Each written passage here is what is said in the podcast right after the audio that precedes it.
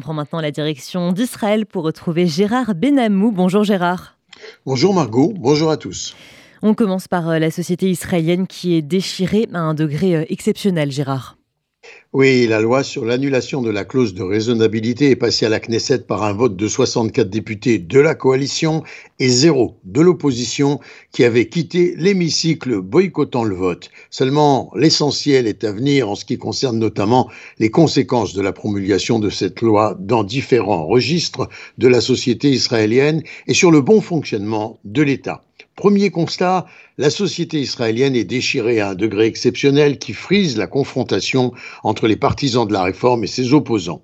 Dans un document adressé aux forces de Tzal, le chef d'état-major, le lieutenant-général Herzia Levy, affirme que l'unité au sein de l'armée israélienne a été mise à mal par les appels des réservistes déterminés à mettre fin à leur service volontaire pour protester contre les projets controversés du gouvernement visant à réformer radicalement le système judiciaire. Il est dit notamment Nous avons agi pour tenir Tsahal à l'écart du débat, mais en raison de l'intensité justement des débats dans la société israélienne, eh bien nous y avons été entraînés et la cohésion, la cohésion de l'armée en a souffert.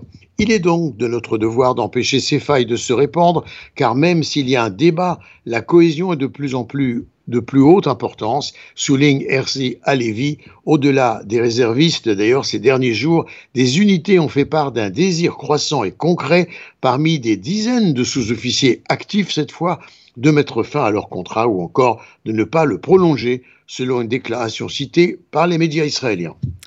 Et l'opposition passe euh, à la contre-attaque. Le parti Yachatid et l'ONG Mouvement pour un gouvernement de qualité en Israël ont déposé euh, des recours auprès de la Haute Cour de justice. En effet, pour que le ministre de la Justice notamment, Yariv Levin, explique pour quelles raisons il refuse de convoquer la commission de sélection des juges. Si ces recours sont acceptés, la Haute Cour ordonnera à Levin de réunir la commission malgré son intention de faire passer justement une législation de remplacement pour changer la composition de la commission, autorisant un contrôle plus absolu du gouvernement sur le processus de sélection des juges. Le recours de Yachatid dénonce une violation flagrante du devoir de confiance et d'équité qui incombe aux défendeurs et il révèle le désir du ministre de la Justice d'empêcher l'activité régulière de cette commission très importante. D'autres cours, par ailleurs, d'autres recours ont donc été déposés par des organisations opposées à la réforme pour faire justement invalider la loi déjà votée. Et Esther Ayout, c'est la délégation de juges qu'elle accompagnait rentre euh, en Israël en raison des derniers développements. Oui, suite à l'adoption de la loi du caractère euh, raisonnable, plus exactement la volonté d'annuler cette loi, la Cour suprême, Esther Ayout et d'autres magistrats euh, ont écourté un voyage officiel en Allemagne pour rentrer en Israël et tenir une audience sur des recours contre le premier texte de loi issu de la vaste refonte judiciaire controversée entreprise par le gouvernement. L'agence de notation Moody's Investor Service a averti que certaines de ses préoccupations concernant l'impact des réformes proposées sur l'économie israélienne commençaient à se concrétiser. Oui, Margot, c'est une véritable sonnette d'alarme, on peut le dire, qui s'est manifestée. L'adoption de la première loi de la réforme judiciaire pourrait avoir en effet des conséquences négatives pour l'économie et la sécurité d'Israël, et les tentatives de parvenir à un compromis avec l'opposition ont échoué.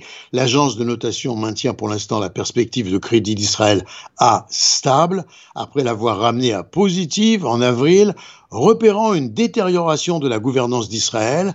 Par ailleurs, les investissements des compagnies de high-tech s'élèvent à 3,7 milliards de dollars pendant le premier semestre de cette année, soit le rythme le plus bas depuis 2019. Selon l'autorité de l'innovation, plus de 80% des startups israéliennes ont décidé de ne pas se former donc en Israël contre 20% en 2022. Enfin, la bourse est inquiète, le shekel a amorcé sa descente, les prix se maintiennent au niveau le plus haut. Et enfin, Gérard, les députés ultra-orthodoxes ont présenté un projet de loi qui vise à inscrire la valeur de l'étude de la Torah dans une loi fondamentale quasi euh, constitutionnelle. L'objectif, c'est de placer euh, l'étude de la Torah au même niveau des droits que le service militaire. Oui, et de ce fait, de renforcer les exemptions du service militaire pour les hommes ultra-orthodoxes. Cette législation, présentée à un moment vraiment inopportun, a été rapidement rejetée par le Likoud du Premier ministre Netanyahou. Yahadut Torah, cependant, en cas de refus, menace de quitter la coalition. Gérard Benamou en direct de Tel Aviv pour RCG.